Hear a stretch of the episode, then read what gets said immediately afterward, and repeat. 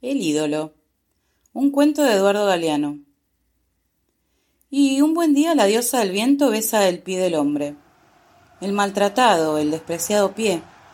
Y de ese beso nace el ídolo de fútbol. Nace en una cuna de paja y choza de lata. Y viene al mundo abrazado una pelota. Desde que aprende a caminar sabe jugar. En sus años tempranos alegra a los potreros Juega que te juegan los andurreales de los suburbios hasta que cae la noche.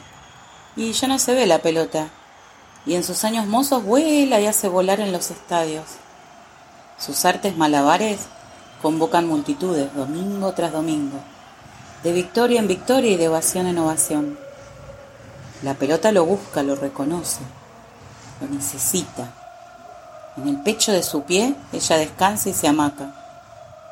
Él le saca lustre y la hace hablar, y en esa charla de dos conversan millones de mudos. Los nadies, los condenados a ser por siempre nadies, pueden sentirse alguienes por un rato, por obra y gracia de esos pases devueltos al toque, esas gambetas que dibujan setas en el césped, esos golazos de taquito de chilena. Cuando juega él, el cuadro tiene doce jugadores ¿Doce? Ah, quince tiene, veinte. La pelota ríe radiante en el aire.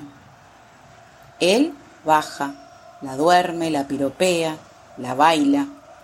Y viendo esas cosas jamás vistas, sus adoradores sienten piedad por sus nietos aún no nacidos, que no las verán.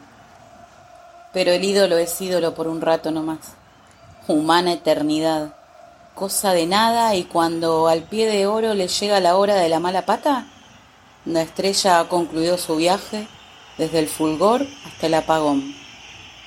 Está ese cuerpo con más remiendos que traje de payaso. Y ya el acróbata es un paralítico y el artista una bestia. Con la herradura no. La fuente de la felicidad pública se convierte en el pararrayos del público rencor. ¡Momia! A veces el ídolo no cae entero y a veces cuando se rompe, la gente le devora los pedazos.